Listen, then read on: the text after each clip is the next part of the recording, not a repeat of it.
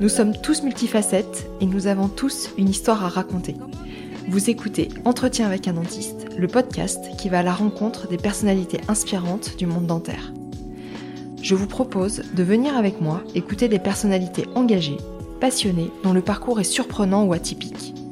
L'objectif est de mettre en lumière des femmes, des hommes qui ont réussi à conjuguer leur vie professionnelle et leur passion, qui se sont investis à 100% dans leur carrière ou qui ont osé tout quitter pour changer de vie.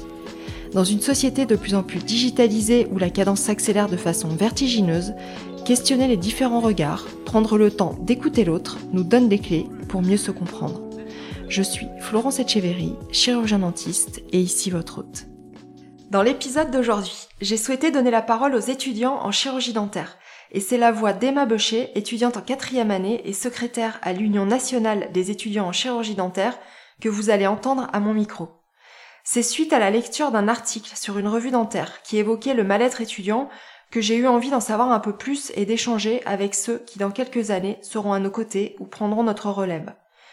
Emma nous explique son choix pour les études de chirurgie dentaire, nous raconte son engagement depuis toujours ou presque dans la vie scolaire puis étudiante, comment Alexandre Vigne, président de l'UNECD, lui a demandé de rejoindre l'aventure en octobre et tout ce que lui apporte son rôle de secrétaire. Expérience, rencontre, apprentissage. Nous avons parlé de la table ronde qui s'est déroulée en 2018 en présence du professeur Tuber Janin, alors doyenne de la faculté de chirurgie dentaire de Clermont-Ferrand, et du docteur Donatamara, psychiatre, intitulé Le bien-être des étudiants en odontologie et en santé, des chiffres aux solutions. Nous avons évoqué la crise sanitaire actuelle qui n'arrange rien et plonge parfois les étudiants dans une solitude et angoisse préoccupante, et aussi leurs inquiétudes qui existaient déjà avant le Covid manque d'enseignants, stress lié au quota et au redoublement, peur de plonger dans le grand bain de la vie active. Je remercie encore une fois Emma pour cet échange et vous laisse à notre conversation. Très bonne écoute.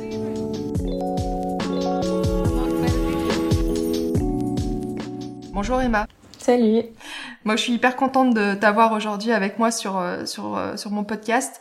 Donc, euh, toi, tu es étudiante en quatrième année de dentaire et tu es secrétaire de l'UNECD. Donc ça, c'est l'Union nationale des étudiants en chirurgie dentaire. C'est ça.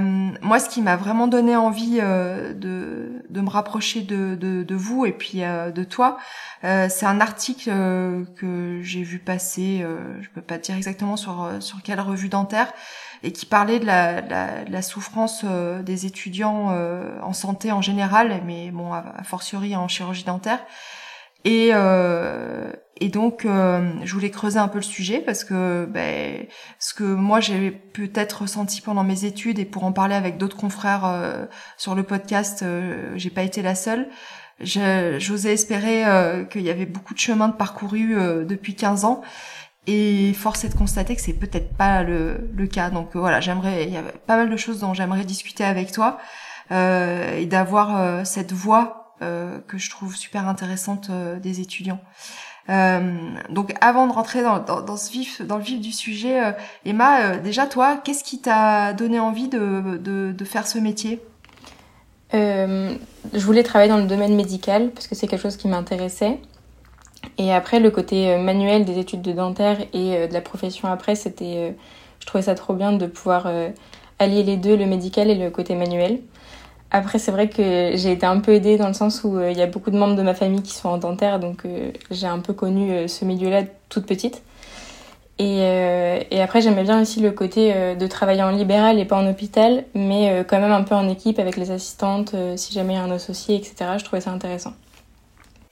Tes, tes parents sont dentistes? Oui, c'est ça. Et euh, donc ça veut dire que depuis toute petite tu baignes euh, dans ce milieu-là et si en plus ils sont dentistes tous les deux, bah, tu dois en entendre parler à la maison. Euh, tu t'en faisais quelle représentation déjà des études? Parce que donc tes parents vont peut-être parler de de, de tout leur cursus. ouais, comment tu, tu imaginais les études? Les études, je savais que la PACES, c'était quelque chose de très compliqué, parce que même dans ma famille, il y a d'autres personnes qui ont fait la PACES, qui s'appellent plus PACES maintenant, mais bon, voilà. Et donc, je savais que c'était très compliqué, mais, euh, mais que je, quand je me lance un défi, je, je peux aller jusqu'au bout, donc euh, j'étais motivée. Après, je savais que les études étaient directement très concrètes avec les TP, le, la clinique qui commençait tôt. Et donc, je trouvais ça bien de se donner à fond pour réussir le concours et après être un peu plus dans le concret et apprendre directement le métier et pas faire comme les médecines qui sont dans leur cours jusqu'à je sais pas combien d'années et qui sont beaucoup moins concrets, quoi. Après, j'ai toujours dit que je voulais pas faire dentiste.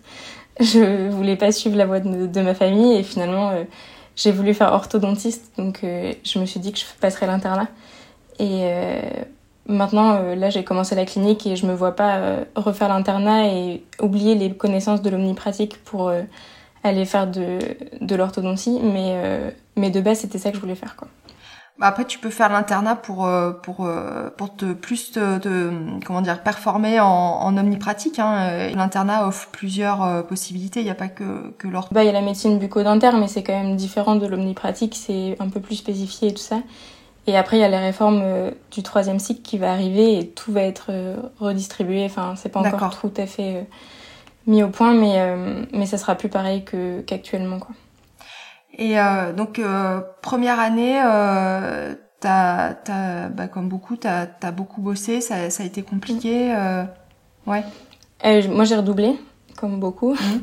mais oui, moi je l'ai pas très bien vécu parce que c'était quand même très long et que travail, travail, travail. Et puis le fait de savoir que c'est un concours à la fin, que on est en concurrence avec les autres, qu'il y a peu de place, enfin c'est quand même une ambiance qui est très pesante et euh, mm. c'est le début, enfin, on s'éloigne de la famille et tout ça, on commence à vivre notre vie étudiante et en même temps, on voit tous les étudiants à côté qui sont euh, en train de profiter de leur vie étudiante et nous, on travaille, on travaille, on travaille. Donc c'est vrai que je l'ai pas très bien vécu et j'ai failli me faire virer la première année, mais j'ai continué. Ah ouais Ouais, ouais. Euh, non, virer parce que t'étais pas, tu pensais que t'étais pas dans les c'était c'est différent hein. moi c'était pas la, la PACES c'était le cycle de PCEM 1 euh, tu peux te faire euh, éliminer si tes notes sont pas suffisantes? En gros, euh, bah en tout cas à Brest, je connais pas les chiffres dans les autres villes, mais on passait à Brest en tout cas, euh, quand on était en dessous de 620, je crois que c'était ça, et ben on pouvait pas redoubler. Donc moi j'étais 598, donc je suis passée quand même pas très loin de me faire virer. Et, et je me suis dit qu'il fallait continuer, parce que quitte à avoir réussi une fois, autant réussir une deuxième fois pour réussir quoi. Mais, mais c'est vrai que c'était un pari à faire, quoi. Et qu'est-ce qui t'a manqué euh, cette année-là? C'était c'était la méthode de travail? C'était euh, t'as senti que c'était t'étais pas suffisamment préparé euh? Bah je pense que je m'étais fait une, idée en me disant qu'il fallait travailler à fond, mais euh, après je révisais peut-être pas euh, comme il fallait exactement.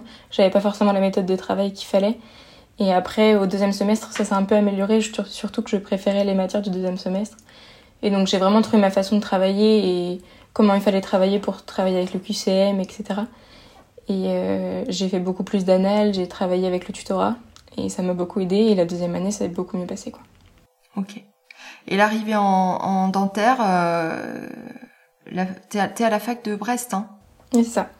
Ouais. Quel, euh, quel, euh, comment ça se passe aujourd'hui euh, l'arrivée en deuxième année? Est-ce que ça nous alors euh, moi c'était première semaine enfin dès le début il y avait il y avait une soirée d'intronisation donc avec un bisutage on en parlait avec l'invité de la semaine dernière, assez assez brut. Hein, c'est vrai que c'est c'est quand même très porté autour de l'alcool, du sexe. Enfin, on est emmené, nous on était emmenés dans un bus, on savait pas où on allait. Euh, il y avait déjà des bah, les, années supérieures qui, qui, qui, qui, nous scrutaient, qui regardaient qui potentiellement serait le futur euh, euh, ou la future Miss Bisu. je pense que ça a beaucoup changé parce que le bisutage c'est quand même plus trop recommandé, enfin c'est même interdit. Donc euh, ça, ça a beaucoup changé, on s'est pas fait bisuter du tout. Enfin après, euh, je parle pour Brest, je sais pas exactement partout dans toutes les villes, mais le bisutage c'est interdit, donc je pense que c'est pareil un peu partout. Et donc euh, oui, il y avait une soirée d'intégration et ça nous permettait de rencontrer les années supérieures qui venaient nous voir pour discuter tout ça, parce que c'est vrai qu'en passé c'est pas le moment où on rencontre beaucoup de personnes. Donc euh, ça faisait du bien de rencontrer euh, les personnes de notre promotion et les personnes au-dessus qui avaient déjà vécu les études de dentaire un petit peu. Mm. Et euh, donc à partir de quand toi tu t'es rentré dans à l'Union nationale des étudiants en chirurgie dentaire? Ça s'est fait comment en fait? Je suis arrivée à l'UNSCD cette année, mais l'année dernière déjà, en gros il y a 16 facs de dentaire Et dans chaque fac, il y a une corporation des étudiants, une association des étudiants qui s'occupe de chacune des villes. Et donc l'année dernière, je faisais partie de cette association-là à Brest, j'étais présidente. Et, et donc on s'occupe des problématiques au local, de représenter un peu les étudiants avec les élus FR, etc. Mais euh, on, organise aussi des soirées, on prépare le matériel pour les deuxièmes années, etc. Bon, après, il y a des choses qui ont été annulées avec le Covid, mais bon, voilà. Et, euh, et on est aussi administrateur de l'UNSCD. En fait, euh, l'UNSCD est administré par, par un président et un délégué UNSCD par ville. Donc, il y a en tout 32 administrateurs. Et donc, pendant les congrès UNSCD, et on se retrouve et euh, on fait des réunions pour pouvoir voter les, les décisions et les, les positions que, vont prendre que va prendre l'UNSCD. Pardon. Et donc euh, ça c'était mon rôle l'année dernière avec euh, la corporation. Et donc ça m'a beaucoup plu de pouvoir voir un peu comment ça se passait au national, de découvrir plein de personnes et tout ça. Et donc cette année, c'est Alexandre Vigne qui a créé, enfin qui a lancé sa liste pour le bureau national de l'UNSCD et euh, il appelle chaque, chaque personne qui veut euh, dans son bureau euh, pour faire partie du bureau. Et, et donc c'est là qu'il m'a appelé pour pouvoir faire partie de l'aventure et de faire partie du bureau national. Et donc j'ai pris le poste le 23 octobre de l'année dernière. Et toi, ton, ta, ta, mission là, en tant que secrétaire, elle est quoi? Ton rôle consiste en quoi? Euh, bah déjà, le truc classique au début de, du mandat, c'était la déclaration de l'association. Donc euh, tout ce qui est administratif euh, de, de, recensement, etc. de l'équipe. Et euh, après, il y a toute la gestion avant les congrès Bon, là maintenant, c'est plus vraiment des congrès. Euh, j'espère qu'il y en aura en présentiel, mais bon, il y a des réunions qui sont en distanciel et on fait aussi des conseils d'administration en présentiel. Donc, c'est toute l'organisation de, de ça avec le bureau restreint, donc le président, la trésorière et la première VP. Donc, on organise tout ça. Après, il y a aussi euh, taper les procès-verbaux de, des réunions qu'on fait, des conseils d'administration et tout ça. Donc, ça, c'est pas mal d'heures devant mon ordi à taper les, mmh. les discussions de chacun.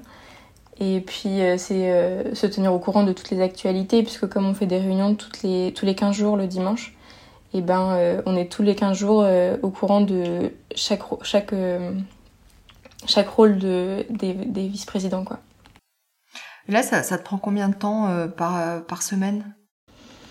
Honnêtement, je compte pas tellement, mais c'est vrai qu'il faut répondre à tous les mails aussi de l'UNSD, vu que je suis secrétaire, j'ai l'adresse mail générique de l'UNSD aussi. Donc, euh, je sais pas, je fais ça tous les jours. et je pense que ça donne. Enfin, ça dépend des périodes, vraiment, je sais pas trop, mais euh, je dirais deux heures par jour, je sais pas. Ça dépend des moments. Il y a des fois où je peux faire une pause, ou pendant un week-end, un week-end, voire une semaine, euh, je fais pas grand-chose, et la semaine d'après, donc je rattrape mon retard, et là, il y a un peu plus de boulot, quoi. Ouais. Mais par contre, euh, ça doit être très enrichissant, quoi, parce que ça veut dire des, rencontres euh, au niveau du réseau aussi, de, connaître un peu plus les autres facs, euh, des personnes d'autres facs, et puis bah, plein de compétences que tu, que tu dois développer. Oui, c'est vraiment hyper intéressant parce que là, on est 18 dans le bureau national, donc on vient un peu de toutes les facs à peu près. Et donc, ça permet de rencontrer des personnes géniales et de pouvoir, euh, quand on fait les congrès, on peut rencontrer des personnes aussi de chaque ville, on peut voir les facs, euh, on voit un peu comment ça se passe dans les autres villes. C'est, trop bien de pouvoir comparer un peu parce que moi je suis à Brest, euh, je connais pas forcément toutes les autres villes à côté, donc c'est hyper intéressant. Et puis il y a aussi toute la partie de travail en équipe avec les autres personnes du bureau, de, de pouvoir faire les déclarations administratives, les, les... Enfin, c'est plein de compétences qu'on apprend et en fait on s'en rend même pas compte parce qu'on on fait le on fait le travail euh, en aimant ce qu'on fait et on apprend plein de choses en même temps. Et puis euh, on est formé aussi sur euh, la prise en de parole, on est formé sur les réformes, sur les syndicats, sur les modes d'exercice, sur sur plein de choses. ces formations, elles se font sous quelle forme? En gros, il y a les formateurs de l'UNSCD qui sont formés par l'UNSCD et chaque année, il y a des nouveaux formateurs qui qui sont formés par les anciens formateurs. Et donc comme ça, le, le pool de formateurs se, se renouvelle à chaque fois. Et euh, donc les membres du bureau sont formateurs. Et, euh, et, donc on fait des formations de temps en temps comme ça Par exemple, cette semaine, là, on en a une, enfin, on a des formations toute la semaine qu'on fait. Et tous les étudiants en dentaire peuvent assister aux formations. Enfin, là, là en tout cas, vu que c'est sur, sur Zoom. Mais, mais ça nous permet de, de se former sur plein de sujets différents, quoi. Et là, je regardais, enfin, cette, cette semaine, c'est la formation sur euh, l'andragogie, non C'est ça ou Oui, il y a ça. Bah, il y en a plusieurs, mais il y a celle-là, ouais. ouais. L'andragogie, c'est la science de l'éducation euh, aux adultes. Donc, c'est euh, l'autre versant de la, de la, pédagogie, en fait, qui s'adresse aux, aux, enfants et aux ados. Euh, oui, donc c'est vrai que ça, ça, ça, te permet de, de faire une, une formation de, de certains aspects qu'on fait pas en dentaire tu vois, par exemple, de, des choses qui vont peut-être après nous faire défaut.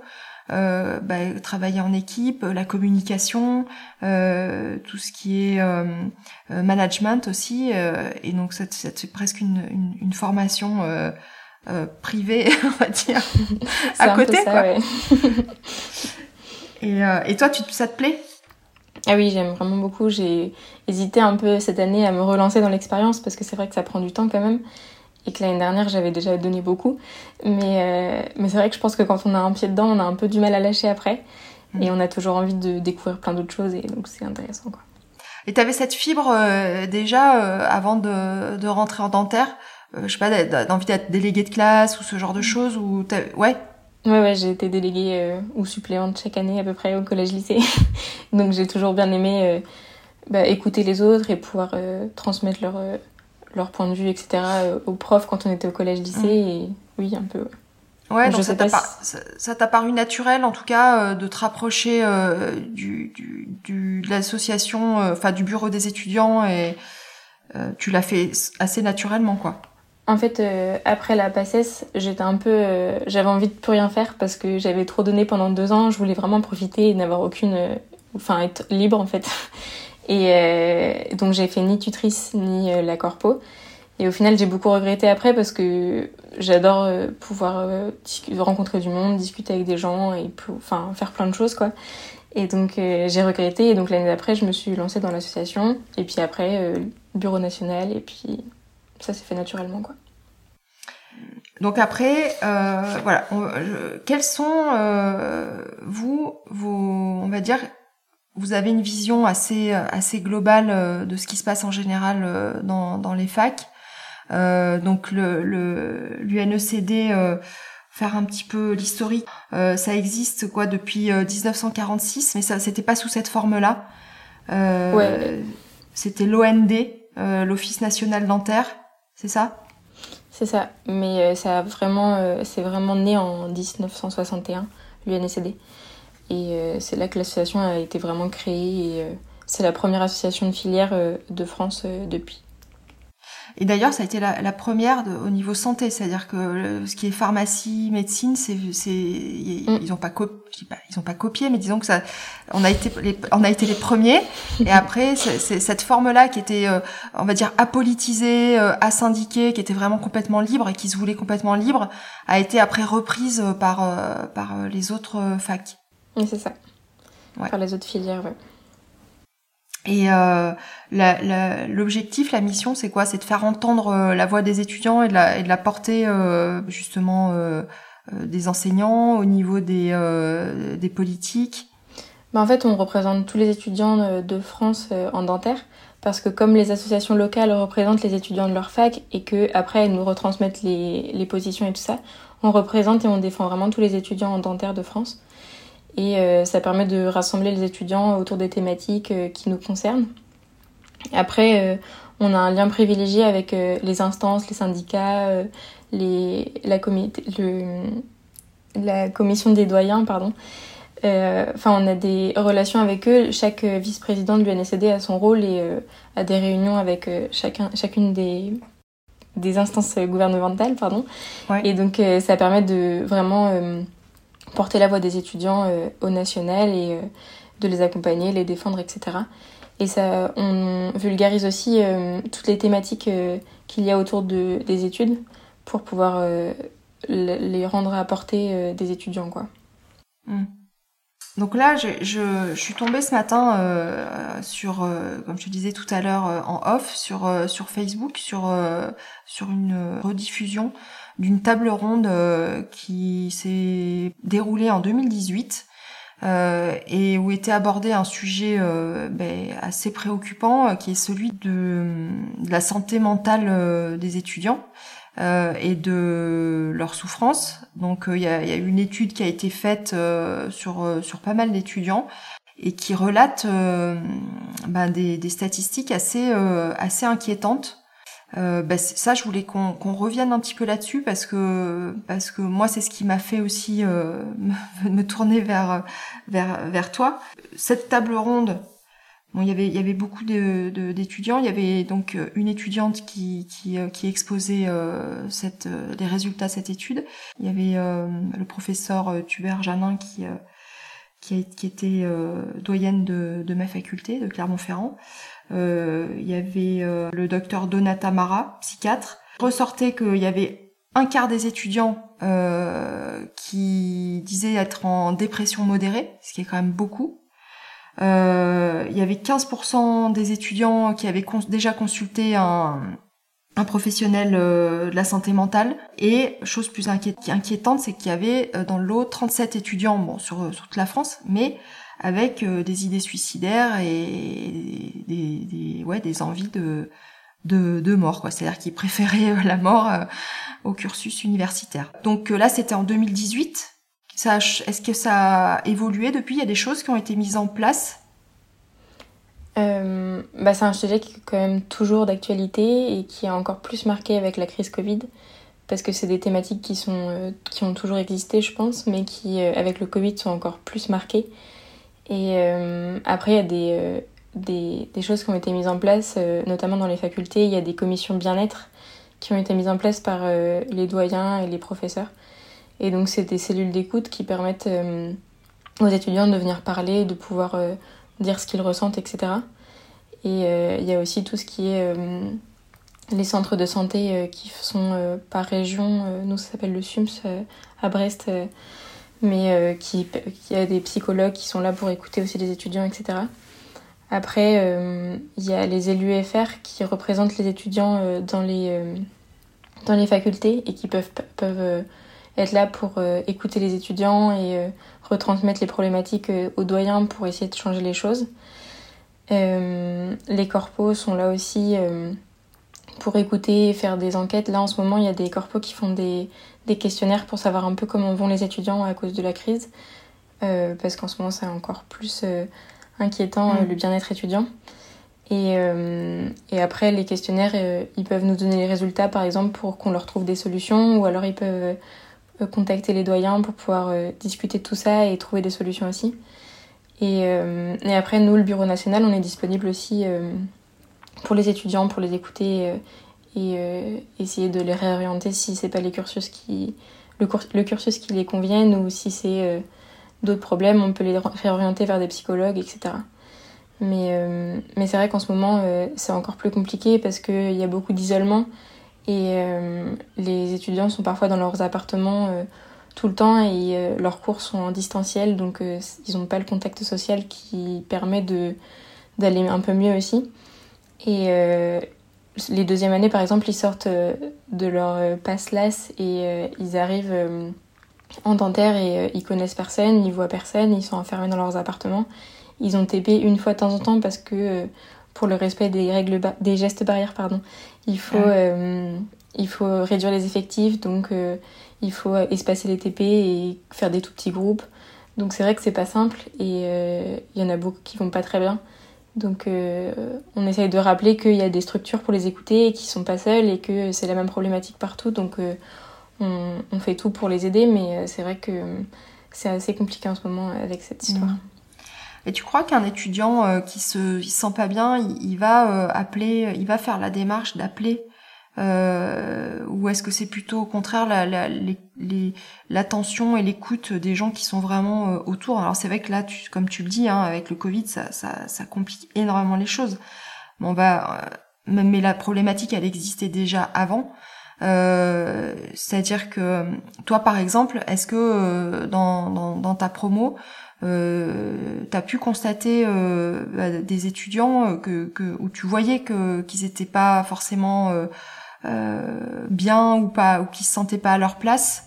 Tu vois, est-ce que, bah. est-ce que les, les, profs sont vigilants à ça? Est-ce qu'ils vont voir ces étudiants-là? À Brest, c'est vrai qu'on n'est vraiment pas beaucoup, on est 30 par promotion.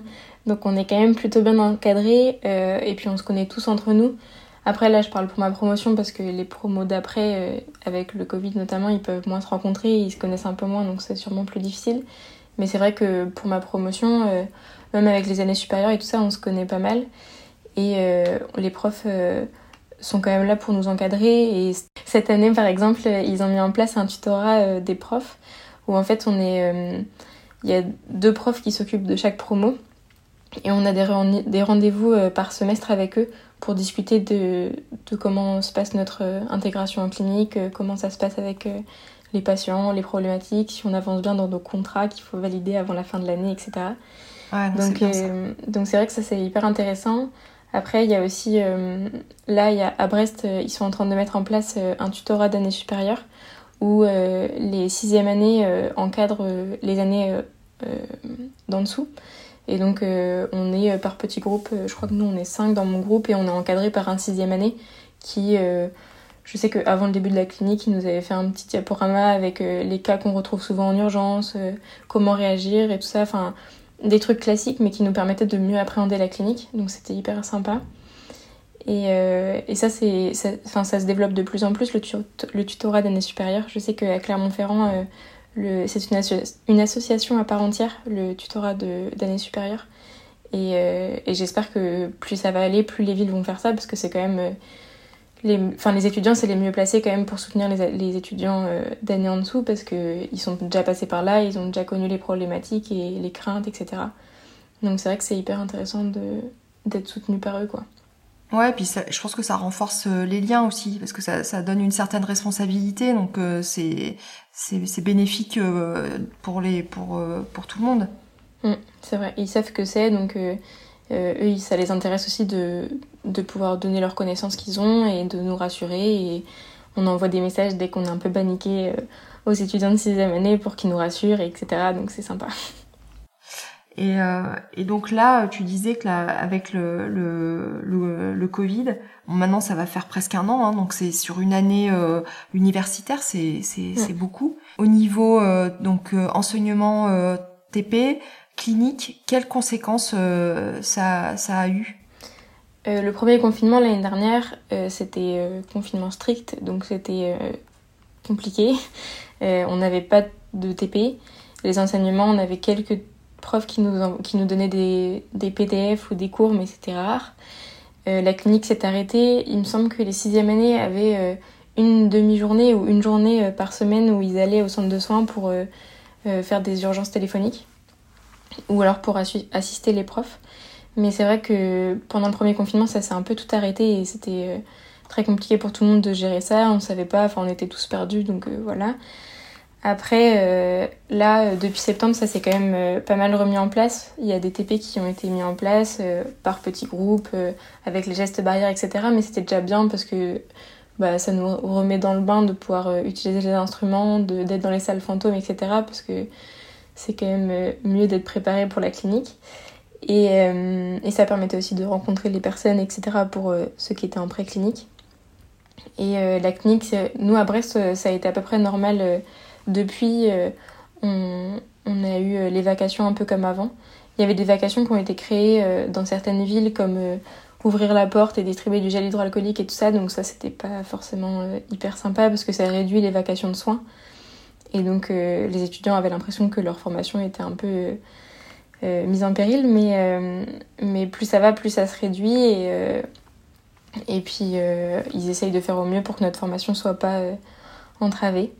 Et euh, maintenant, on a beaucoup d'enseignements euh, en ligne. Quasiment tous nos cours sont, sont, en ligne. Enfin, même tous nos cours sont en ligne. Et sinon, euh, les TP sont rares, mais parfois à la fac. Quoi.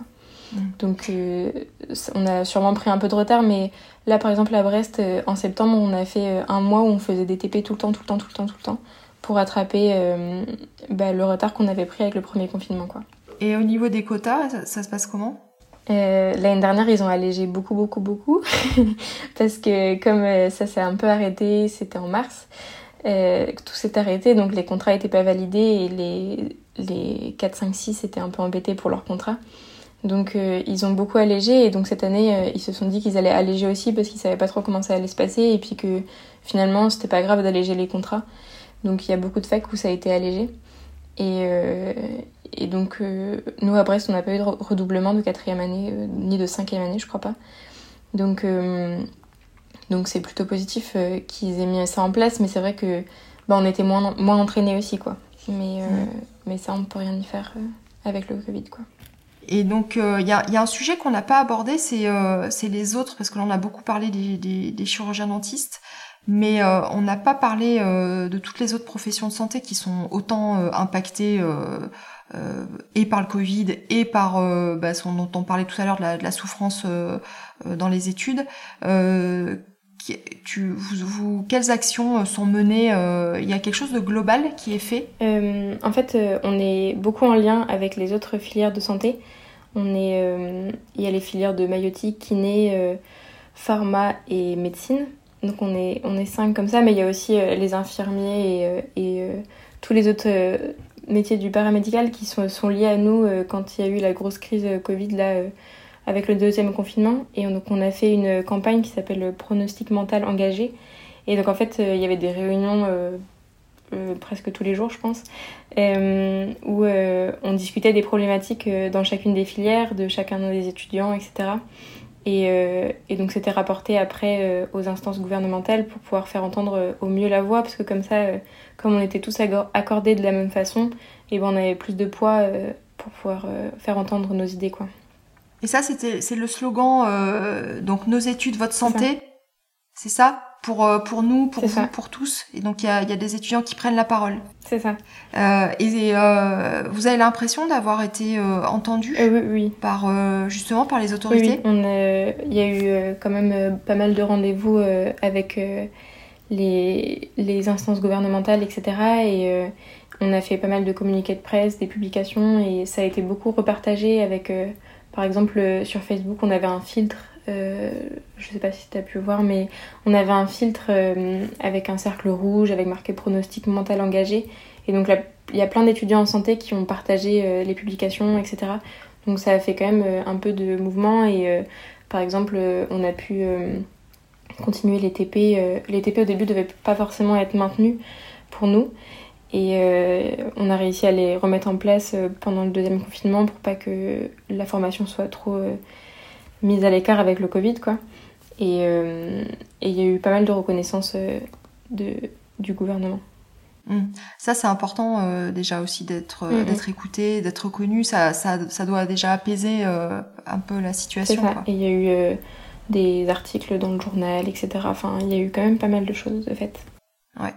Après, il y a, eu par contre euh, bah, les, Alors ça, c'est vraiment euh, au niveau dentaire, mais les étudiants qui, devaient passer leur thèse et euh, ça, tu peux, tu peux m'expliquer ce qui s'est passé exactement? En fait, c'est les étudiants qui sont thésés de, non, qui sont sortis de sixième année en 2019, si je ne me trompe pas, qui devaient passer leur thèse. On a un an et demi pour passer notre thèse à la fin de la sixième année. Sinon, on est interdit d'exercice. Et donc, il y a des étudiants qui n'ont euh, pas pu passer leur thèse parce que les facultés étaient fermées ou pas, pas de possibilité de passer les thèses parce que on ne pouvait pas faire en Zoom, etc. Et donc, il y a des étudiants qui se sont trouvés interdits d'exercice du jour au lendemain comme ça parce qu'ils ils n'avaient pas pu passer leur thèse, mais malgré leurs efforts, quoi. Et, et donc, c'est c'était compliqué parce que même pour les praticiens qui avaient des remplaçants, bah, ils n'avaient plus de remplaçants à ce moment-là parce que les étudiants ne pouvaient plus exercer. Il y a des soins qui étaient en cours chez certains patients et qui n'ont pas pu aboutir à cause de ça aussi. Et donc euh, c'est euh, quelque chose d'assez important euh, pour tous les étudiants de chaque faculté. Quoi. Mm. Donc c'est vrai qu'on a fait un communiqué de presse, on a relayé pas mal d'informations avec l'ordre national des étudiants, l'ordre national des chirurgiens dentistes, pardon. Et et pour l'instant, il n'y a pas vraiment de changement. Non. Donc ces étudiants-là, qu'est-ce qui se passe pour eux? Eh ben, ils peuvent pas exercer euh, parce qu'ils sont euh, en dehors du délai de thèse. De... Et ils peuvent pas passer leur thèse? Non. Donc ils sont bloqués? Oui. Et le, ministère de la Santé euh, trouve ça complètement normal? Ben, On a fait des demandes, etc. Après, on attend de voir comment ça va se passer. Il y avait des, des télés qui voulaient interviewer certains étudiants, etc. Mais c'est vrai que c'est compliqué aussi de, de, trouver des gens pour passer à la télé ou des trucs comme ça. Donc, Ouais, puis pour pour pour ne pas avoir peur de de, de mm. parler, de s'exposer davantage et des peut-être des des répercussions que ça peut mm. avoir quoi. Ouais. Sur Brest, vous rentrez, euh, vous commencez à de soigner euh, en quelle année? En quatrième? Oui, c'est ça. On a un mois d'observation où euh, on observe les enseignants et les et les sixième années qui travaillent, on les assiste et et après on commence à soigner les patients. Donc toi, tu as commencé au mois d'octobre. Oui, c'est ça. T'as as trouvé euh, que c'était enfin difficile, stressant euh, quand tu, tes vacations, tu vas euh, assez détendu ou t'es es, stressé? Comment ça se passe bah, Je pense que la clinique, tout le monde l'appréhende un petit peu. On a hâte que ça arrive parce qu'on a hâte que ça soit encore plus concret, d'être avec les patients, etc. Mais je pense qu'on appréhende tous parce que c'est l'inconnu, c'est être seul ou avec une personne, mais être en binôme par exemple avec un patient, mais il faut quand même gérer le patient de A à Z, même si on est encadré par les enseignants, ça fait un peu peur au début. Donc c'est vrai qu'au début j'étais un peu stressée quand même. Mais, euh, on a quand même été bien encadrés. Et puis euh, c'est vrai qu'on demandait au sixième année aussi de l'aide dès qu'on avait besoin. Euh, les enseignants euh, étaient là dans les couloirs, même s'il faut attendre un petit peu parce qu'il n'y a pas beaucoup de, de profs. Donc il faut attendre. Euh, ouais. Mm. Il faut attendre pour pouvoir avoir des renseignements parfois. Mais on prend notre temps, on essaye de pas stresser, de, de relativiser et de se dire que de toute façon, euh, on va réussir à faire ce qu'on ce qu'on veut faire, même si on prend du temps, et, euh, et puis ça se passe plutôt bien, donc ça va. C'est quoi les, les actes qui te stressent le plus? Bah, au début, un peu tout, clairement. Même d'accueillir le patient, au début, c'est un peu stressant parce qu'on connaît pas. Mais, euh, mais après, moi, j'appréhendais un peu la chirurgie parce que les extractions et tout ça, on peut pas s'entraîner avant vraiment, donc c'est un petit peu compliqué d'arriver et de faire ça directement sur le patient. Mais, euh, mais sinon, euh, ça allait. Si, là, j'appréhende encore un peu la tronculaire parce que je l'ai pas encore faite et que ça fait un peu peur parce que c'est l'inconnu aussi, mais bon, va falloir le faire un jour. Bah, euh, c'est vrai que nous, je sais pas comment ça se passe, mais nous, en tout cas, les, les, les anesthésies, c'est quand même assez euh, assez stressant au départ, mm. même une parapicale. Hein, t'as jamais fait d'injection. Euh, euh, on a on a eu un TP. Euh, après peut-être que maintenant je déforme un peu la réalité, mais il me semble qu'on a fait un TP, euh, un seul TP d'une demi-journée. Hein. Donc et les tronculaires, j'en avais j'en avais jamais fait. Et, les premières tronculaires que j'ai faites, c'est après une fois installé quoi. J'en avais jamais fait à la fac. ça me rassure pas tant que ça. Mais pour, pour ceux qui, qui sont... Parce qu'il y a des gens qui écoutent le podcast et qui qui sont pas euh, dentistes, donc je vais essayer quand même de, de resituer. Euh, donc là, on parle des anesthésies. Euh, donc il y a plusieurs types d'anesthésie. Donc il y a, y a les classiques euh, que beaucoup de personnes ont eu, euh, donc qu'on va faire en regard de, de la dent et qui va anesthésier uniquement la dent. Donc par exemple pour soigner une carie, dévitaliser, euh, euh, extraire. Et après il y a des anesthésies qu'on appelle tronculaires, euh, qui sont des anesthésies beaucoup plus hautes. qu'on va faire vraiment plus haut dans la joue avec des aiguilles qui sont peut-être un peu impressionnantes parce qu'elles sont très longues mais c'est pas c'est pas c'est pas douloureux quand c'est bien mené ça fait pas mal mais par contre ça va vraiment anesthésier toute la partie inférieure donc de la, la mâchoire euh, donc vous restez anesthésié pendant euh, de longues heures sur un secteur très important et on va se servir de ces anesthésies pour faire euh, des ou des chirurgies plus plus complexes, des dents de sagesse, des dévitalisations des molaires du bas qui sont qui sont compliquées à anesthésier. Voilà. C'est ouais, j'ai expliqué. c'est mieux comme ça, c'est vrai. Et après au niveau accompagnement clinique, euh, ça, c'est quelque chose euh, qui ressortait aussi euh, de, de l'étude qui a été menée là en, en 2018 sur sur le, le, stress ressenti par les étudiants. C'est ce, ce, manque d'accompagnement et l'impression d'être un peu livré à soi-même, d'être obligé d'attendre pas mal l'enseignant, le, voilà, manque d'effectifs en fait. Mm. C'est toujours le cas. C'est globalement. le cas. Non, non, oui, c'est toujours le cas. Euh, euh, on manque d'enseignants, c'est sûr. Mais euh, après, il y a les internes qui peuvent nous encadrer aussi. Et du coup, ça permet d'alléger un peu les demandes aux profs. Mais, mais c'est vrai qu'on manque d'enseignants. Ils font au maximum, je pense, pour nous encadrer. Mais c'est vrai que quand on a une file de 3, 4, 5, 6 binômes qui attendent un renseignement d'un enseignant, bah, on se demande si on, on, fait la file aussi. Mais, mais après, quand on peut les, leur poser des questions, ils viennent et ils nous expliquent et euh, ils prennent le temps aussi. Donc c'est à double tranchant quoi. On attend, mais en même temps ils mm. prennent le temps aussi pour nous. Donc c'est voilà. Mais euh, d'où le, le, stress aussi qu'on peut imaginer euh, de l'autre côté, c'est-à-dire de l'enseignant qui euh, qui sent qu'il n'a pas, il a pas suffisamment de temps euh, à consacrer à chacun, à répondre à toutes les questions, euh, à être un petit peu assailli de toutes parts, à lui aussi devoir des fois soigner. Quoi, hein. C'est-à-dire que moi, je me souviens d'enseignants qu'on allait chercher, ils étaient en cours de soins et donc on s'était à l'étage et on perdait un temps, un temps fou. Alors nous, on voyait, on voyait ça sous notre spectre, quoi. C'est-à-dire que nous, on était déjà en stress. Enfin. Euh, on a, enfin, le stress du patient qui attend, qui voit bien qu'on sait pas trop, euh, on sait pas, enfin, comment communiquer à ce moment-là, quoi. On n'a pas envie de dire euh, qu'on sait pas, mais on est, on est, on demande au binôme, le binôme il sait pas, on cherche le prof, il est où, on sait pas, on le cherche partout, on perd du temps. Il y a les quotas qui, qui, qui sont quand même un enjeu de taille pour le passage dans l'année supérieure.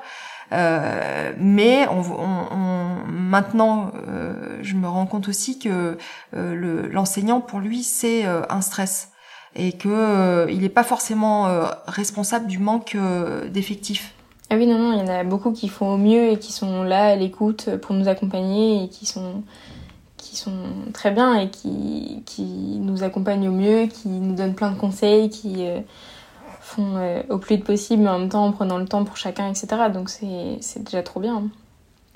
Mais après, il y en a qui le font un peu moins, mais, euh, mais dans l'ensemble, c'est vrai que la plupart des enseignants sont très à l'écoute et, et font au mieux pour nous. quoi.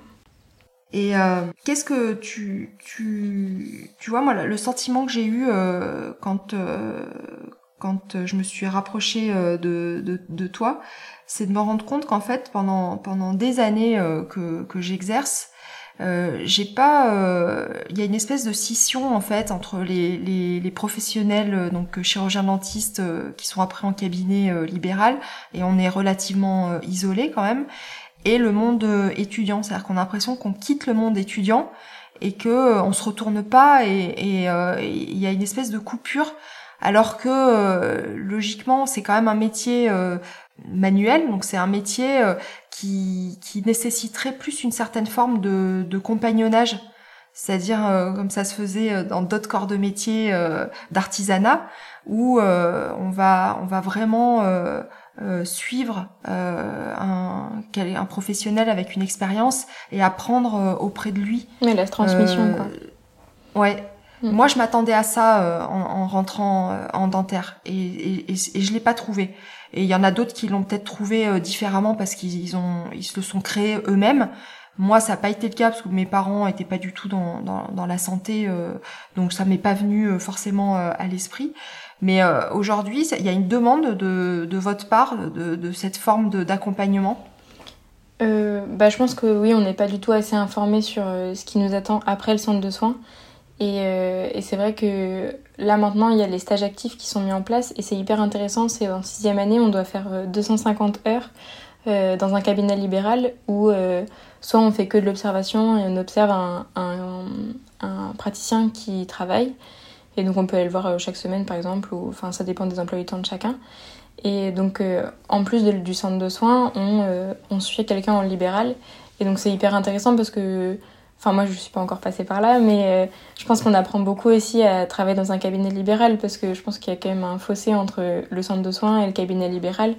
C'est complètement différent et, euh, et, je pense que c'est hyper intéressant de voir les deux côtés. Et, euh, et, même au niveau des techniques de travail, etc., je pense que on apprend plein de choses à la fac, etc., mais je pense que en cabinet libéral quand on est confronté à ça, je pense qu'on apprend aussi sur le terrain, entre guillemets. Et euh, je pense que le stage actif, c'est vraiment, vraiment bien pour ça. Et puis euh, après, euh, je pense que l'UNSD aussi, on essaye de, vulgariser un peu l'exercice plus tard de est-ce qu'on va s'associer, est-ce qu'on va faire des remplaçants, est-ce qu'on va ouvrir notre cabinet, etc. Parce que ça, on n'est pas du tout au courant. Et c'est vrai que ce serait bien que bah, les dentistes puissent nous expliquer un peu les différences aussi, parce qu'ils sont bien placés pour savoir ce que c'est et, et ça serait intéressant, quoi. Et à ton avis, ça pourrait prendre, ça pourrait se faire sous quelle forme? Mmh bah, Sous forme d'articles euh, avec euh, des petites interviews, des trucs comme ça. Ou alors. Euh, bah, ça peut être des inter... bah, là c'est pas trop possible mais des interventions genre je sais que moi quand j'étais dans la corpo je voulais faire une intervention de de certaines personnes qui étaient en train de passer l'internat d'autres qui étaient déjà installées avec leur cabinet etc pour pouvoir montrer un peu tous les aspects du, du métier parce que c'est vrai que même l'internat on on connaît pas bien les choses quoi et, euh, et donc, euh, c'est vrai que ça pourrait être sous forme de conférence, mais là, c'est un peu compliqué aussi, quoi. Ouais.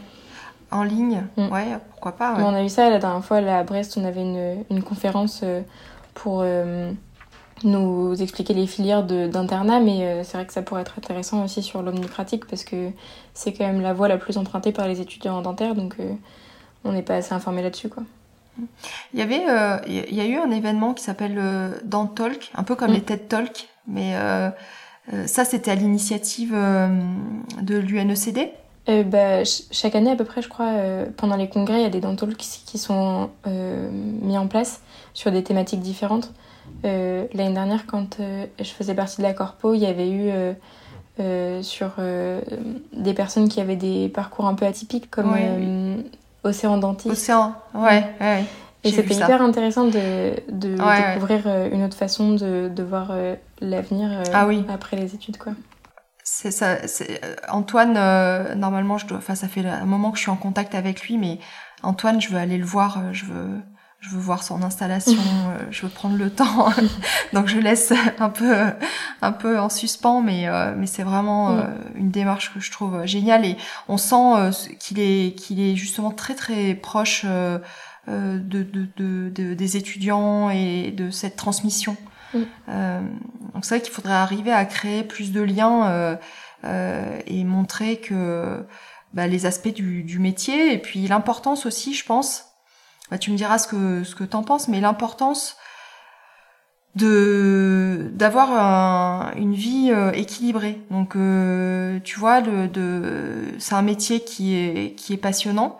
Après, euh, bah, il faut il faut dire aussi que le, le, le cursus et maintenant c'est plus la passesse, ça, ça a changé avec la, la réforme. D'ailleurs, j'avoue que j'ai pas tout compris, mais mais euh, je trouve ça extrêmement compliqué et je je ça serait euh, aujourd'hui je devrais je devrais faire le choix des études de euh, médicales. Je pense que ça serait presque un frein tellement je trouve que c'est euh, que, ça complexifie les, choses. Mais bon.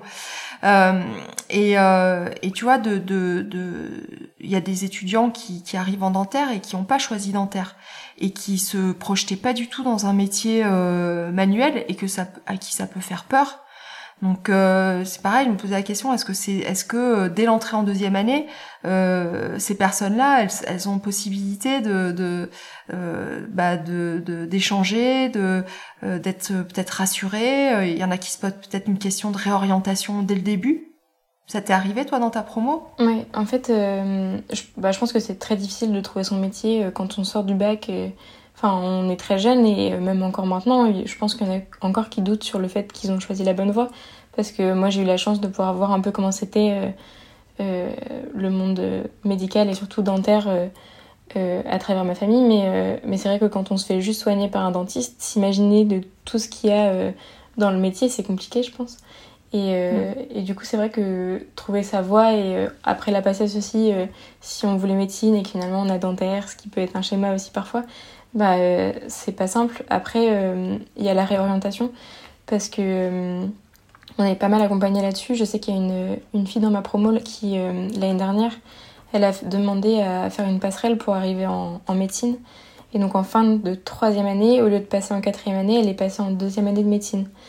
Et parce qu'elle sentait que ça lui plaisait pas du tout, que les TP c'était pas fait pour elle et qu'elle préférait le corps, enfin le, corps en, en, entier et pas juste les dents et, la bouche. ce qu'il y a autour, quoi. Donc, euh, elle a fait sa passerelle et elle est très heureuse maintenant. Euh, Donc c'est bien, mais, mais c'est vrai qu'il y a des passerelles qui existent et même dans l'autre sens aussi, parce que dans notre promotion, on a deux infirmières et un ancien ingénieur, un ancien kiné. Et donc c'est ah, vrai que les, les, passerelles sont assez quand même faisables et il faut monter un dossier, faire un oral, etc. Mais c'est faisable quoi. Ouais. Mais euh, oui, donc tu vois, c'est intéressant effectivement de pour vous, je pense, de pouvoir écouter des témoignages euh, bah, comme euh, Antoine Gloanec de d'Océan Dentiste, de, de gens qui qui, qui s'éclatent à la fois dans leur métier parce qu'ils ont trouvé l'angle qui leur plaisait. Mm. Et, et c'est vrai que de, de à la fac, vous pouvez pas parce que bah, le corps enseignant, il est là pour pour vous former dans chaque discipline et il y en a il y en a beaucoup et chaque discipline aujourd'hui se complexifie, c'est-à-dire que euh, on le voit nous dans, dans, dans professionnellement après, c'est-à-dire qu'il y a de plus en plus de, de spécialistes, moins peut-être moins d'omnipraticiens, mais euh, mais euh, si tu veux être bon dans un domaine, tu es obligé de faire que ça. Donc ce soit la paro, donc la parodontie, c'est le traitement des, des gencives, l'endodontie de dévitalisation, enfin la chirurgie après on connaît plus et l'implantologie aussi. Mais euh, euh, si, on, si vous devez être formé déjà dans tous les domaines en, en 5, euh, ans, euh, il faut, faut, faut, faut pas perdre de temps. quoi. Hein. Donc c'est vrai que tout le reste, euh, on vous l'apporte pas forcément. Donc soit c'est à vous de le chercher individuellement par vos, vos propres ressources, mais vous n'avez pas forcément euh, ni l'idée ni, ni le temps. Donc c'est vrai que de, de, de, de, pouvoir faire quelque chose euh, vous auriez euh, euh, cette, vision-là, je pense que vous, enfin, j'imagine que c'est quelque chose dont, vous êtes demandeur. Bah oui, moi je, sais que du coup j'ai un peu écouté certains épisodes de ton podcast et que c'est hyper intéressant de voir que il y a certains dentistes qui font plein d'autres choses à côté et qui font pas que leur métier entre guillemets et qui arrivent à lier les deux quoi. Donc ça donne envie de trouver aussi des façons d'exercer qui sont pas euh, uniquement euh, dentiste tous les jours et, et, de faire ça toute sa vie quoi. Donc euh, oui. Et donc là vous aujourd'hui à, à l'UNECD c'est quoi les principaux axes que vous êtes fixés et vous bossez sur quoi là en ce moment? Il bah, y a quand même pas mal de thématiques. Il y a les réformes qui prennent pas mal de temps avec la réforme d'entrée dans les études de santé, la réforme du troisième cycle qui euh, arrive bientôt. Euh, Donc l'internat euh, Oui, c'est ça. Mais c'est aussi le, la, sixième année fait partie du troisième cycle. C'est en fin de cinquième année, on choisit entre l'internat ou la sixième année. Et du coup, c'est aussi. Finalement, comme, comme médecine le fait déjà. oui, oui c'est ça. Sauf qu'ils font plusieurs années hein. après. quoi. Nous, on a juste une année dans le troisième cycle si on fait l'omnipratique. Et donc, ça, ils, ils, repensent aussi la sixième année euh, en elle-même et pas que l'internat. Après, euh, il y a aussi euh, les tutorats parce qu'il faut accompagner aussi les réformes, donc les passes, les LAS, etc. Ils sont, ils sont accompagnés par les tutorats, donc ça prend pas mal de temps. Et, cette année, il y a les élections URPS aussi, donc on, mm. il y a notre VP en charge des affaires sociales qui s'occupe de ça. il y a des. Euh, il y a plein de sujets, je vais sûrement en oublier, mais euh, euh, il y a plein de thématiques en même temps et donc c'est hyper intéressant de voir tout ce que. toutes les thématiques qu'il y a. Après, il y a des choses que vous avez peut-être mis en, stand-by, parce que j'ai vu qu'il y avait aussi des, des, des systèmes de tournés vers l'humanitaire, de mission. donc ça, ça doit être mis en, en stand-by euh, jusqu'à nouvel ordre Bah c'est pas euh, euh, c'est pas mis en stand-by dans le sens où Ah bon? Ouais non, ils sont quand même en train de préparer les missions. Avec l'UNSD, on a une mission au Maroc et une au Népal. Donc on a deux personnes qui sont chargées de enfin une personne de chaque mission quoi. Et ils sont toujours en train de préparer la mission en espérant que cet été les barrières se lèvent un peu pour qu'ils puissent aller faire leur mission parce que l'humanitaire s'arrête pas même s'il y a le Covid. Ouais, c'est vrai. Ça serait intéressant quand même d'aller au cœur des populations pour pouvoir euh, les aider euh, euh, à notre manière, quoi. Et ça, c'est des, des étudiants qui, qui partent ça. en mission? On a deux personnes du bureau qui gèrent les missions et après, c'est des candidatures pour pouvoir intégrer la mission. Et c'est avec un CV, une petite lettre de motivation et un oral pour pouvoir partir en mission. Et ils sont, il y a deux équipes donc qui préparent pendant à peu près un an la mission et qui partent l'été. C'est génial ça. Mm. T'aimerais pas le, faire ça?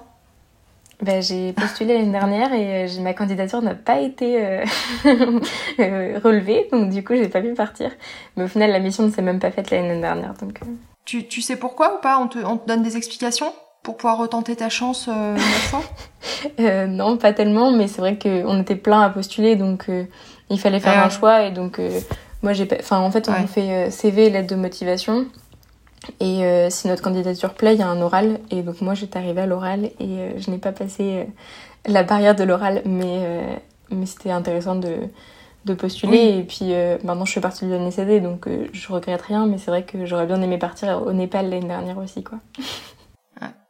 Et la réforme, elle est passée juste avant le, le Covid, hein, de l'entrée en, en, deuxième année d'études médicales. Donc, il y, y, a eu la, la PACES, qui continue, plus les deux autres formules. Oui, c'est une année de euh, transition là, parce que ceux qui redoublent de l'année dernière, on enfin, ils étaient obligés de, enfin, de pouvoir redoubler parce que la réforme se met en place.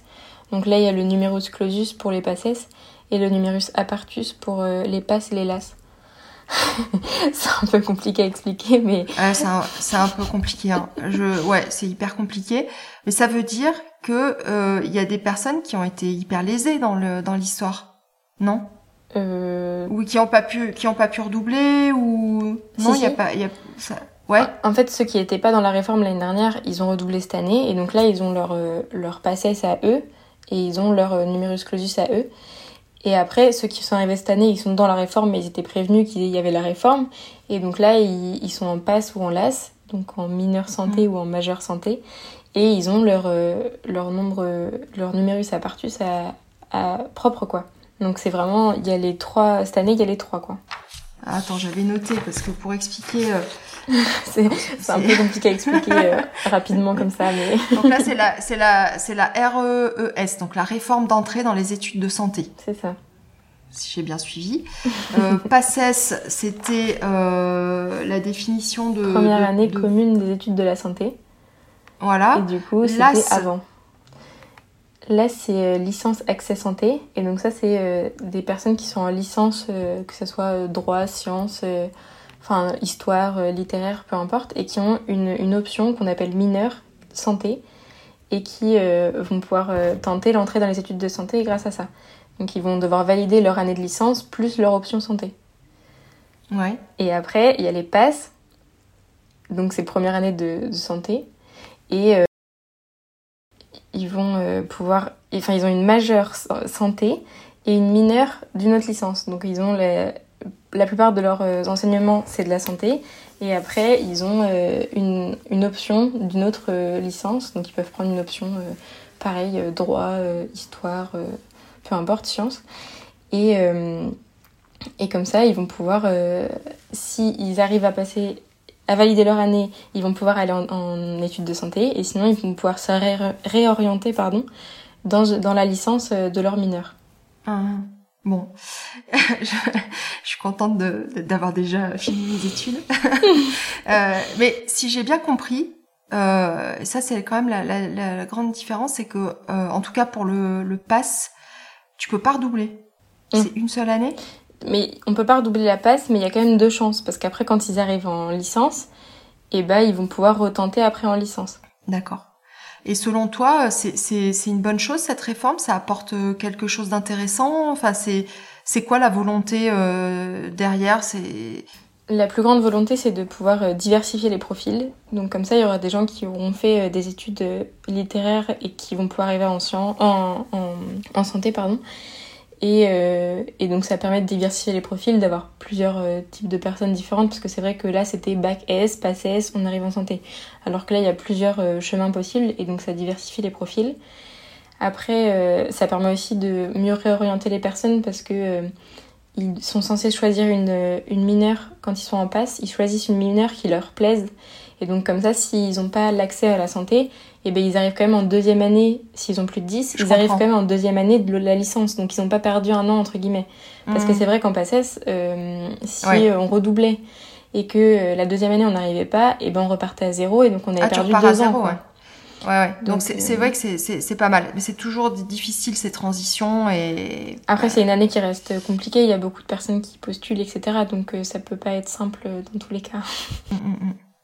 Et là, les, les, les grosses euh, préoccupations, on va dire, euh, actuelles euh, des, des, étudiants en chirurgie dentaire, ce qui ressort, on va dire, des, de, de, toutes les, les 16 facs de France, c'est quoi, si on peut résumer, on va dire, en, en quelques points? Par rapport au Covid ou par rapport en général? Bah, bah, le Covid rajoute, hein, c'est ce que tu disais, ça exacerbe et ça fait ressortir les, les, les problématiques qui, qui existaient déjà avant je pense, a été aussi un révélateur de, problèmes qui, existaient déjà avant. Mais si on peut résumer euh, en quelques points, euh, euh, c'est quoi les axes principaux sur lesquels, dans les prochaines années, il va vraiment falloir faire un effort pour éviter ce dont on parlait tout à l'heure, les, le, le, les dépressions, les mal-être. J'ai vu que en, en, janvier, il y avait une jeune fille à la Sorbonne, en, étudiante en, en, en qui s'était suicidée. Moi-même, enfin, j'ai une, une amie que je, que je soigne et qui m'a fait part il y a pas longtemps de, de, de la fille de, de, d'Ami très proche elle qui s'était suicidée sur, euh, Lyon, je crois, en, également euh, en, en, en, étudiante en médecine. Donc euh, c'est pas anecdotique parce que c'est des, c'est des vies qui sont complètement euh, euh, foutus et puis qui, qui ont un impact énorme sur tout, tout, toute la famille, tout l'environnement. Donc euh, c'est des études qui sont euh, extrêmement stressantes, euh, qui peuvent être très mal vécues, où on peut se sentir isolé. Donc voilà, c'est quoi voilà les, les, les, choses qui va sur lesquelles il faudrait travailler pour améliorer ces situations? Bah, je pense que la plus grande peur, c'est la peur de mal faire parce qu'on arrive sur, euh, on travaille sur des personnes euh, vivantes et des humains, etc. Donc on a peur de mal faire et de pas euh, être à la hauteur. je pense que c'est la plus grosse crainte de tous. Après, c'est vrai qu'il y a aussi le stress de, des contrats qu'il faut valider en fin d'année, de de pas se faire gronder entre guillemets par les enseignants, de d'avoir de, la reconnaissance des, des patients, enfin tout ça et euh, la peur du futur parce que c'est enfin quand on est en préclinique on appréhende le centre de soins parce que c'est l'inconnu. Quand on est en, centre de soins on appréhende après euh, enfin on a hâte aussi à chaque fois je pense mais euh, on appréhende aussi l'étape d'après parce qu'on sait pas comment ça va se passer et est-ce qu'on est assez prêt pour pouvoir passer à l'étape supérieure entre guillemets.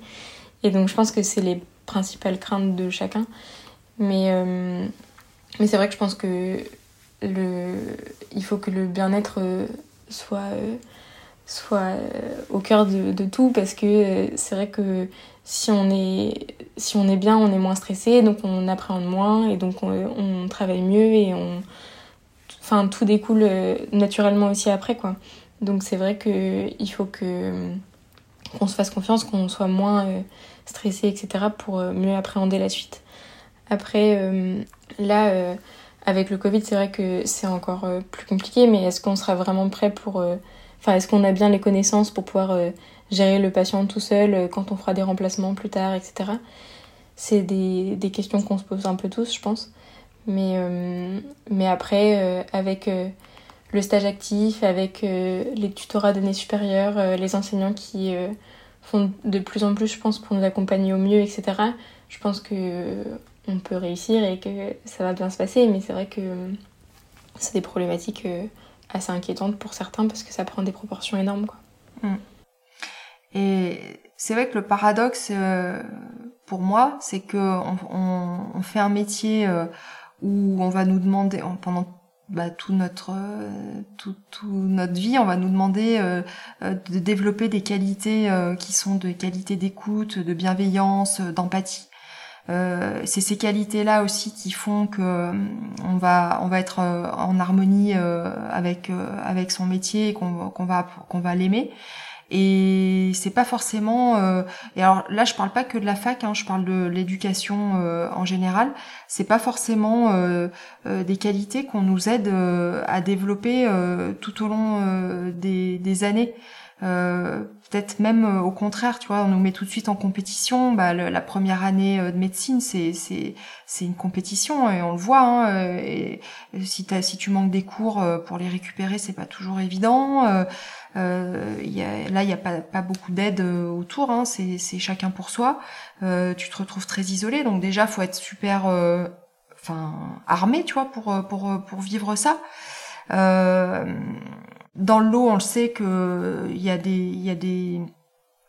des, étudiants qui auraient fait, euh, qui avaient toutes ces qualités requises pour faire d'excellents euh, professionnels de santé et qui vont pas euh, parce qu'ils auront eu 0,01 point en moins dans une matière et, puis d'autres personnes qui, qui sont peut-être pas forcément toutes les qualités pour être des, des soignants pleins d'empathie et d'écoute. Donc il y a un paradoxe et, je pense aussi que tu vas me dire ce que tu en penses, mais euh, les, études, enfin nos professeurs qui des fois on leur reproche euh, euh, d'être pas assez à l'écoute ou d'être, il y a, peut y avoir des fois des, humiliations ou des moqueries et ça je, je l'invente pas puisque c'est, c'était reporté dans, dans cette, dans, dans ce que j'ai vu de la table ronde là en octobre 2018. Hein. Donc je l'ai écrit noir sur blanc. Donc et, euh, et aussi, les profs, ils peuvent être dans un schéma de, de reproduction. Euh, puisque c'est eux c'est ce qu'ils ont vécu donc euh, ils vont aussi euh, le reproduire donc euh, comment enfin je sais pas comment on peut faire pour pour arriver à, à, petit à petit faire que les choses changent et qu'on sorte de, de ces de ces problématiques qui existent depuis hyper longtemps quoi alors c'est vrai que ma question elle est hyper longue.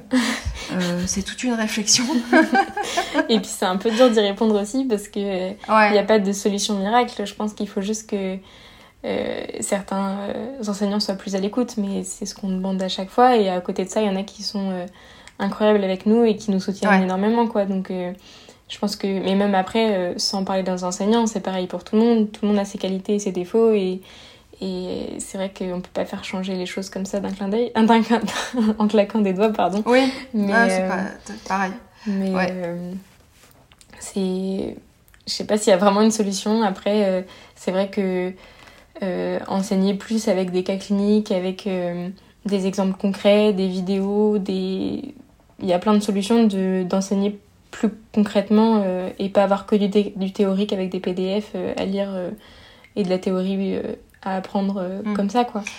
Et puis euh, d'avoir ce, ce, on va dire cette reconnaissance du, du droit à l'erreur, c'est-à-dire qu'on mm. peut pas euh, savoir faire avant d'avoir appris, c'est c'est pas possible. On, des fois, j'avais ce sentiment que euh, il fallait qu'on qu'on montre le, le, déjà le meilleur de nous-mêmes euh, et qu'on n'avait pas le droit à l'échec. Mais ça, je pense que c'est une pression, pression qu'on se met aussi nous-mêmes, en, enfin nous-mêmes dans tous les domaines. On a peur de mal faire et donc on se met la pression aussi et je pense que c'est même au-delà des enseignants qui parfois peuvent nous faire ressentir ça, je pense qu'il y a aussi euh, nous-mêmes qui nous mettons euh, cette pression quoi. Ouais, mais il y a, après ça, il y a les, le, toujours pareil, le spectre de, de, du, des quotas et du redoublement qui, qui, qui exacerbe ça. Hein. Après, dans, dans certaines villes, il n'y a plus de quotas et, euh, et ça se passe bien aussi, mais les quotas, ça, ah permet, bah ça permet aussi de, de, de pouvoir faire chacune des, des matières de, de l'odontologie parce que euh, si on est plus à l'aise en prothèse par exemple on fera peut-être moins d'endo alors que euh, bah, c'est intéressant quand même euh, en, au centre de soins de faire un peu de tout donc ça a ses côtés positifs et ses côtés négatifs quoi. Ouais. Et c'est quelle fac dans quelle fac il n'y a plus de quotas? Je veux pas me tromper en en citant plusieurs, mais je crois que Bordeaux, il n'y a plus. Donc voilà. Mais après, les Ça veut dire que les évaluations, elles se font comment? Bah après, nous aussi, on est évalué euh, euh, par des actes. En fait, on a un nombre de, points à faire à chaque fois pour chaque matière, mais on est aussi évalué par des actes. parfois, on appelle l'enseignant en disant que là, on passe notre acte et, et il va noter, par exemple, le, composite qu'on va faire ou le, traitement qu'on va faire, ou truc comme ça. Donc, je crois que c'est comme ça qu'ils sont évalués à Bordeaux, mais je veux pas dire de bêtises, donc je veux pas développer plus. Mais je crois que c'est comme ça. Et, euh, et toi, tu, tu arrives déjà un petit peu à te projeter dans, ce qui te plaît, dans ce que tu aimerais faire euh, après euh, Quel style d'exercice? Est-ce que c'est plus la parole, l'endo, l'omni Ou tu sais pas du tout? Et bah, c'est un petit peu compliqué parce que ça fait que quelques mois que, je suis dans le centre de soins et que par exemple la paro je n'ai pas encore commencé, je commence la semaine prochaine. Donc c'est vrai que c'est un peu compliqué. Mais, mais c'est vrai que on commence à savoir un peu ce qu'on aime vraiment faire et ce qu'on aime un peu moins. Euh, moi, je, enfin, la prothèse, on, en TP, on n'est pas très, enfin, on voit pas exactement ce que c'est. Moi, je l'ai vu un peu euh, chez mes parents parce que je voyais les étapes de prothèse quand j'ai fait des stages ou quand j'ai travaillé chez eux. Mais, euh, mais c'est vrai que la prothèse, je, trouve, je trouve ça hyper intéressant parce qu'il y a plein d'étapes et euh, nous, on, est, on, on, travaille un peu aussi au laboratoire pour, pour mm. couler nos empreintes, etc. Et je trouve ça hyper intéressant. Mais, euh, mais après, j'aime bien aussi les traitements en dos quand ça se passe bien. Et, et j'aime bien un peu de tout, quoi. Mais ce que je trouve bien aussi, c'est l'omnipratique. Enfin, c'est de pouvoir euh, faire un petit peu euh, chacune des, des, matières qui paraissent un peu toutes... Enfin, elles sont toutes liées, mais elles sont toutes distinctes aussi. Et je trouve ça hyper intéressant. Et, et au moins, on s'ennuie pas, quoi. Ouais, et puis il faut, ça permet d'avoir une vision globale sur, sur tout ce qui se passe. Il le faut, c'est hyper important. Hein. Euh, et, euh, et, au niveau de tes, fonctions euh, à l'UNECD, tu, souhaites continuer? Comment tu vois les, choses dans les années à venir? Non, je pense pas continuer parce que j'ai quand même donné beaucoup déjà l'année dernière et cette année. C'est une expérience que je recommande vraiment à tout le monde parce que c'est vraiment trop bien. Mais c'est vrai que ça prend du temps et l'année prochaine, il y a l'examen qui s'appelle le CSCD et qui demande un peu plus de travailler. Et du coup, euh, je pense que euh, je vais un petit peu me concentrer sur euh, mes études et puis, et puis aussi profiter de mes amis, ma famille, de mes, petits passe-temps à côté plutôt que de faire que de l'associatif. Mais j'aime trop ça et je, je regrette pas du tout. ouais, ouais, non, non c'est sûr. Et puis tu me disais que tu faisais pas mal d'équitation aussi. Là, t'as as le temps de, de monter? T'en fais toujours? Oui, oui, j'ai un cheval en demi-pension et je monte deux fois par semaine et ça fait deux ans maintenant que je fais ça. Enfin, que je fais la demi-pension, mais je monte depuis mes 4 ans, je crois, 5 ans, je sais pas. Ah oui, donc là, tu, tu fais du. Bah là, les concours, il y en a plus? Non, mais j'ai jamais fait beaucoup de concours, je fais ça pour le tu plaisir. Tu fais pas de concours? Non. Ok. Euh, Emma, comme le but c'était quand même aussi de, de, de, de vous donner euh, la parole et puis d'avoir cette vision euh, bah, que, que nous on a, on a peut-être un petit peu perdu de, de ce qui se passe du côté des, des étudiants, puisque vous êtes bah, des... c'est hyper important pour nous. Euh, on a, on a, je pense qu'on a, on a vraiment un rôle euh, à jouer important euh, euh, vis-à-vis -vis de vous. Donc déjà, le premier, c'est de, de, vous écouter et d'essayer de comprendre ce qui se passe et de savoir après ce qu'on peut mettre en place pour pour vous aider. Donc, le, le est-ce que il y a des trucs qu'on n'a pas abordés, des sujets que t'aimerais, des, des choses que dont t'aimerais qu'on parle? Le site de l'UNSD est intéressant euh, pour pouvoir voir toute l'actualité des étudiants parce que ça regroupe un peu tout. Et donc c'est vrai que ça peut être intéressant pour ceux qui ne connaissent pas l'UNSD d'aller jeter un petit coup d'œil au site internet. Euh, et puis il y a aussi les contacts de tous les membres du bureau qui sont euh, qualifiés sur chacun de leurs sujets et s'il y a des questions à poser, etc. je suis pas la mieux placée pour chacun des sujets, donc s'il y a des questions, il mm. ne faut pas hésiter à nous contacter avec nos adresses mail par exemple. Et puis, euh, sinon, j'ai pas. D'ailleurs, le, le, le, site internet, euh, tout ce qui est communication euh, sur les réseaux, c'est tout vous, c'est vous qui gérez intégralement, c'est-à-dire qu'il y a, y a quelqu'un qui a développé, euh, enfin, je sais pas, qui développe le site internet, qui s'occupe de sa mise à jour, euh, qui fait les, qui est chargé de, de, de rédiger euh, les communiqués de presse. Bah, on, est 18, donc on a chacun notre petit rôle. Et donc, euh, on a deux euh, vice-présidents en charge des outils de communication qui gèrent euh, toutes les publications sur Facebook, sur Instagram, sur le site internet, etc. Donc, donc ça, c'est vrai que c'est tout l'UNSD qui fait. Et, et après, quand il y a des articles, des communiqués de presse, etc., souvent c'est le vice-président en charge de, du sujet qui s'en occupe. Ça dépend des articles, mais euh, il y a des articles qui, concernent, concernent plus euh, les actualités académiques, les actualités, euh, les affaires sociales, les affaires. Enfin, chaque, chaque vice-président est qualifié et compétent sur son sujet, et comme ça, ils peuvent faire les articles au mieux, quoi. Mm. En tout cas, vous faites vraiment un travail remarquable et, et bah, bravo à tous. Bon courage pour, pour cette période. bah, merci beaucoup, c'était super intéressant et merci pour tous les étudiants de pouvoir donner un peu la voix à l'UNSD, etc. Et puis, euh, et puis à bientôt peut-être. Voilà, on va essayer de relayer au maximum. À bientôt Emma. À bientôt.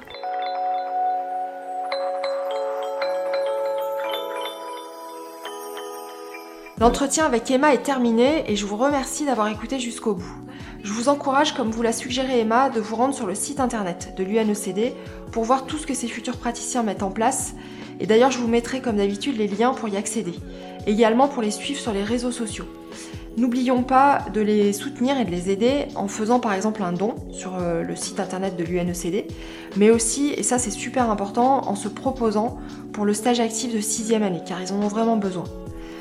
Enfin, et pour terminer, si vous aimez Entretien avec un dentiste, si vous avez envie de me le dire, vous pouvez le faire en mettant 5 étoiles sur votre plateforme d'écoute et aussi me laisser un commentaire sur les réseaux sociaux ou sur le site internet d'Entretien avec un dentiste. Et surtout, parlez-en tout autour de vous. Voilà, maintenant je vous retrouve dans deux semaines exactement pour un nouvel épisode et en attendant, prenez soin de vous.